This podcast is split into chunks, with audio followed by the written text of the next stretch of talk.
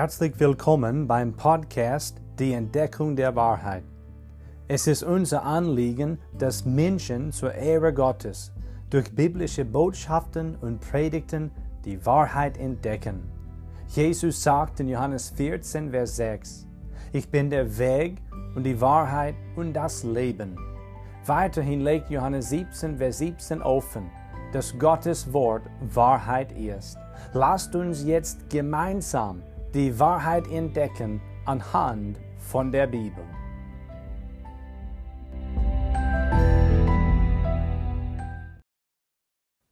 Wir schlagen heute noch einmal Lukas Kapitel 1 auf. Lukas Kapitel 1, der Bibeltext, ist Vers 26 bis Vers 38 und den Text möchte ich nun vorlesen. Das Thema lautet auch heute bei Gott ist kein Ding unmöglich. Ich lese. Im sechsten Monat aber wurde der Engel Gabriel von Gott in eine Stadt Galiläas namens Nazareth gesandt. Zu einer Jungfrau, die verlobt war mit einem Mann namens Josef aus dem Haus Davids. Und der Name der Jungfrau war Maria. Und der Engel kam zu ihr herein und sprach, Sei gegrüßt, du Begnadigte. Der Herr ist mit dir, du Gesegnete unter den Frauen. Als sie ihn aber sah, erschrak sie über sein Wort und dachte darüber nach, was das für ein Gruß sei. Und der Engel sprach zu ihr, Fürchte dich nicht, Maria, denn du hast Gnade bei Gott gefunden. Und siehe, Du wirst schwanger werden und einen Sohn gebären, und du sollst ihm den Namen Jesus geben. Dieser wird groß sein und Sohn des Höchsten genannt werden, und Gott der Herr wird ihm den Thron seines Vaters David geben.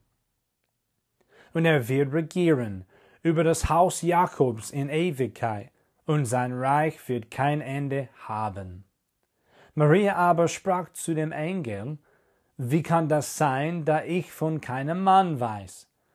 Und der Engel antwortete und sprach zu ihr, Der Heilige Geist wird über dich kommen, und die Kraft des Höchsten wird dich überschatten.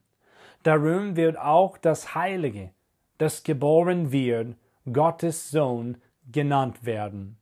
Und siehe, Elisabeth, deine Verwandte, hat auch einen Sohn empfangen in ihrem Alter und ist jetzt im sechsten Monat. Sie, die vorher unfruchtbar genannt wurde. Denn bei Gott ist kein Ding unmöglich. Maria aber sprach, siehe, ich bin die Magd des Herrn, mir geschehe nach deinem Wort. Und der Engel schied von ihr. Vers 37 sagt es ganz klar, denn bei Gott ist kein Ding unmöglich. Dieser Bibeltext, den ich gerade gelesen habe, zeigt uns deutlich, dass es bei Gott nichts gibt, was unmöglich ist. Bei Gott ist kein Ding unmöglich. Bisher haben wir zwei Sachen betrachtet. Erstens, Dank der Gnade Gottes ist kein Ding bei ihm unmöglich. Gott ist ein gnädiger Gott. Und dank dieser wunderbaren Gnade ist kein Ding bei ihm unmöglich. Zweitens, dank der Kraft Gottes ist kein Ding bei ihm unmöglich. Gott ist auch ein allmächtiger Gott. Er hat die Kraft. Die Allmacht hält er in der Hand. Diese besitzt Gott. Gott besitzt die Allmacht. Und dank der Kraft Gottes ist kein Ding bei ihm unmöglich. Heute kommen wir zu dem letzten, was wir bei dieser kleinen Predigtreihe betrachten möchten. Und zwar, dank des Wesens Gottes ist kein Ding bei ihm unmöglich. Nicht nur dank seiner Gnade und seiner Kraft, sondern auch dank des Wesens Gottes. ist kein Ding bei ihm unmöglich. Das Wort Wesen verwende ich jetzt, um die Realität Gottes sowie wer und wie Gott ist zu fassen. Wir können schon vieles über Gott verstehen, weil er sich in seinem Wort, also in der Bibel, geoffenbart hat. Aber wir können nicht alles von ihm erfassen und nichts von ihm in diesem Leben zumindest ganz erfassen, denn er ist Gott, der das höchste Wesen des ganzen Universums ist. Wir interessieren uns jetzt für einiges, was hier in diesem Bibeltext über Gott steht, das heißt in Bezug auf das Wesen Gottes. Erstens, Gott ist Gott. Das klingt vielleicht zu einfach jetzt, aber das müssen wir nicht vergessen. Gott ist Gott. In Vers 26, Vers 30, Vers 32 Vers 35 und Vers 37 finden wir eine Erwähnung von Gott. Er wird fünfmal in dieser Bibelstelle als Gott bezeichnet. Die Realität, dass Gott existiert und dass er Gott ist, bedeutet unglaublich viel. Aber wir bleiben jetzt bei dem, was wir aus dieser Stelle hier in Lukas 1 ersehen. Gott ist allmächtig. Er ist unumschränkt. Er ist souverän. Denn er ist Gott. Das wird hier fünfmal gesagt. Jesus sagt folgendes in Lukas 18, Verse 25 bis 27. Denn es ist leichter, dass ein Kamel durch ein Naderohr geht, aus das ein Reicher in das Reich Gottes hineinkommt. Da sprachen die, welche es hörten. Wer kann dann überhaupt errettet werden? Er aber sprach, was bei den Menschen unmöglich ist, das ist bei Gott möglich. Gott ist allmächtig, ja? Das, was bei uns Menschen unmöglich ist, ist bei Gott möglich. Jeremia 32, Verse 26 und 27 offenbaren die Allmacht und die Souveränität Gottes. Da lesen wir, da erging das Wort des Herrn an Jeremia folgendermaßen, siehe, ich, der Herr, bin der Gott alles Fleisches. Sollte mir irgendetwas unmöglich sein? Die Antwort lautet nein. Gott sagt, es sollte mir irgendwas unmöglich sein. Gott ist der Herr. Er ist der Gott alles Fleisches. So, wir sehen hier in diesem Text, Gott ist Gott. Aber wir sehen auch aus dem Text zweitens, Gott ist die Quelle der Gnade. Vers 28 lesen wir folgendes. Der Engel kam zu ihr, das heißt zu Maria, herein und sprach, sei gegrüßt, du Begnadigte. Der Herr ist mit dir, du Gesegnete unter den Frauen. In Vers 30 steht's geschrieben, der Engel sprach zu ihr, fürchte dich nicht, Maria, denn du hast Gnade bei Gott gefunden. Nun, ich bin schon auf diese Nähe eingegangen, aber ich wiederhole es jetzt kurz an dieser Stelle. Gott ist die Quelle der Gnade. Brauchst du Gnade? Komm zum Herrn. Er ist die Quelle der Gnade. Komm zu Jesus, denn er ist die Quelle der Gnade Gottes. Gott liebt es, Menschen gnädig zu sein. Und er schenkt uns seine Gnade so sehr gern. Nun kommen wir weiter. Drittens, Gott ist der Herr. Dreimal steht der Name Herr in dieser Stelle. In Vers 28, Vers 32 und auch in Vers 38. Dieser Name bezeichnet Gott als den Herrscher, Gebieter, und das Oberhaupt. Das bedeutet, die Herrschaft gehört ihm letztendlich. Und er ist der Herrschende. Gott ist der Herr. Dreimal wird das in diesem Bibeltext gesagt.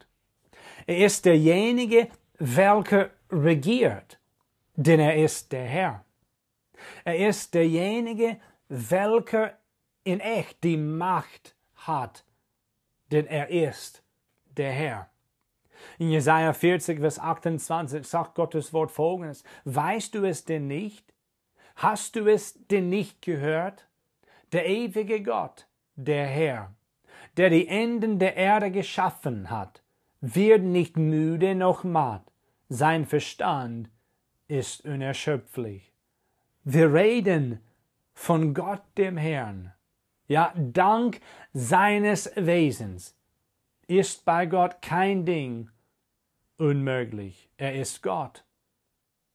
Er ist die Quelle der Gnade. Er ist der Herr. Nun kommen wir zu dem vierten. Gott ist der Höchste. Das wird in diesem Text zweimal deutlich gemacht. In Vers 32 und sogar auch in Vers 35.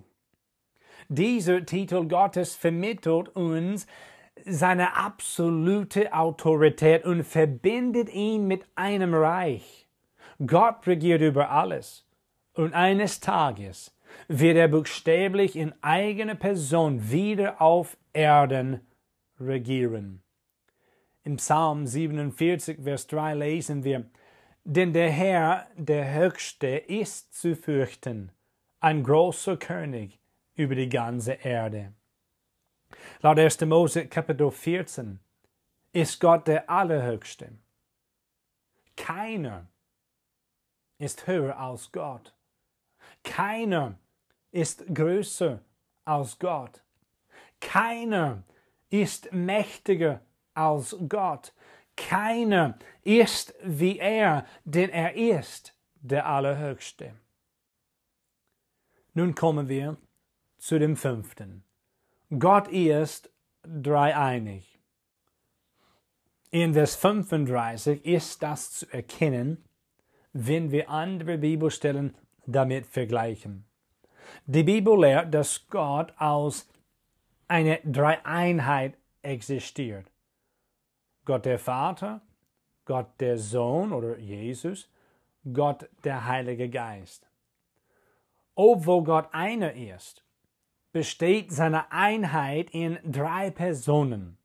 Und diese drei, der Vater, der Sohn und der Heilige Geist, sind eins. Wir lesen in Vers 35 von jeder Person der Gottheit. Wir lesen dort, und der Engel antwortete und sprach zu ihr, der Heilige Geist wird über dich kommen und die Kraft des Höchsten wird dich überschatten. Darum wird auch das Heilige, das geboren wird, Gottes Sohn genannt werden. Wir lesen erstens von dem Heiligen Geist. Dann lesen wir von dem Höchsten, also von Gott, dem Vater. Und dann lesen wir am Ende des Verses von dem Sohn Gottes, das Heilige, das geboren wird, der wird Gottes Sohn genannt werden.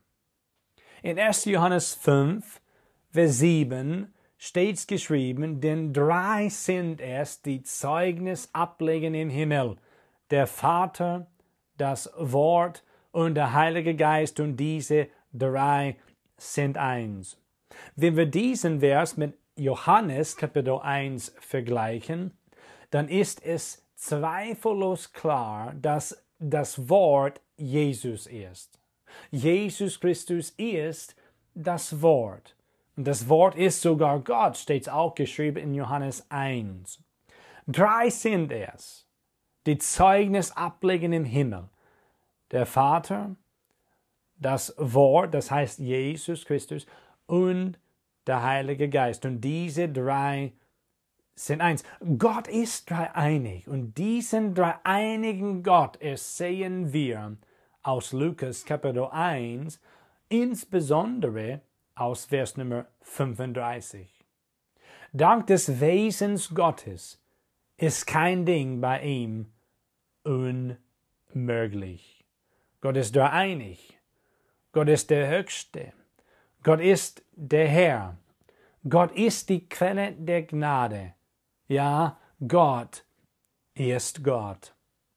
Ich komme nun zum Schluss. Diese ganze Stelle aus Lukas 1 dreht sich um Jesus Christus, den wunderbaren Sohn Gottes, der durch seine Geburt Mensch geworden ist. Das war nicht sein Anfang, sondern nur sein Eintritt in unsere Welt als Mensch. Gott wurde Mensch und kam zu uns Menschen, um uns zu erretten. Und das betone ich jetzt, indem ich euch ein Gleichnis vorlese. Zitat. Sadhu Sundar Singh erzählt Folgendes. Ein König hatte einen Minister, einen sehr gebildeten Mann, der Christ geworden ist und seinen Glauben vor dem ganzen Volk bekannte. Er erklärte, dass er an den Heiland glaube, der in diese Welt gekommen sei, um sie zu erlösen vom Schuld und Tod. Dem König war das unverständlich. Aber, sagte er, wenn ich will, dass etwas geschehen soll, dann gebiete ich meinen Dienern, und das genügt. Warum sollte der König aller Könige selbst in diese Welt kommen? Der König wollte den Minister wegen seiner Bekehrung zum Christus entlassen. Da er ihn aber sehr liebte, versprach er ihm Gnade, wenn er eine Antwort, nur eine Antwort auf diese Frage wüsste. Gewährt mir 24 Stunden, Majestät, erwiderte der Minister, und ich will euch antworten. Was war die Frage? Die Frage war noch einmal. Der König sagte, wenn ich will, dass etwas geschehen soll, dann gebiete ich meinen Dienern und das genügt. Warum sollte der König aller Könige selbst in diese Welt kommen? Der Minister ließ einen Geschichtenschnitzkünstler holen und trug ihm auf, eine Puppe anzufertigen und sie genauso zu kleiden wie das zweijährige Kind des Königs. Am folgenden Tag machte der König im Boot eine Spazierfahrt. Der Schnitzkünstler war angewiesen, sich am Ufer des Flusses zu halten und auf ein vereinbartes Zeichen die Puppe ins Wasser zu werfen. Der König sah die Puppe fallen, und in der Meinung, es sei sein Kind, sprang er ins Wasser. Der Minister fragte ihn dann, warum er selbst sein Kind habe retten wollen während doch ein Wort an seine Diener genügt hätte. Er sagte, es ist das Herz des Vaters, das so handeln müsste. Und der Minister antwortete, so hat sich auch Gott nicht damit zufrieden gegeben, den Menschen nur eine Hausbotschaft zu senden, sondern seine unendliche Liebe ließ ihn selbst vom Himmel herabsteigen um uns zu retten. Die unendliche Liebe Gottes hat ihn dazu bewegt, seinen einzigen, seinen eingeborenen Sohn in diese Welt zu senden, damit wir sündigen Menschen Rettung haben könnte, damit wir gerettet werden könnten. Vielleicht hört jemand heute zu, der es noch nötig hat, von Sünden gerettet zu werden. Komm zum Herrn Jesus. Glaube an Jesus, denn er ist für dich und deine Sünden am Kreuz gestorben und dann ist Jesus begraben worden und danach ist er auferstanden worden. Jesus lebt heute. Indem er für dich und für mich, für unsere Sünden gestorben ist. Sein Blut hat er vergossen, hat er deine und meine Sündenschuld völlig bezahlt und die Rettung vollbracht. Jesus Christus, der Retter, lebt Und er will, dass du auf ihn als deinen persönlichen Retter vertraust. Er wird dich von der Strafe für die Sünde erretten und von der Macht der Sünde befreien, wenn du ihn durch den Glauben aufnimmst. Die Strafe für die Sünde ist der Tod des Sünders. Aber jeder, der an Jesus Christus glaubt, der wird gerettet werden. Der wird ewiges Leben von Gott empfangen. Es steht in Römer 6, Vers 23 geschrieben. Denn der Lohn der Sünde ist der Tod, aber die Gnadengabe Gottes ist das ewige Leben in Christus Jesus, unserem Herrn. Gott liebt dich und er möchte dich, liebe Zuhörer, von deinen Sünden und von der Strafe der Sünde erretten.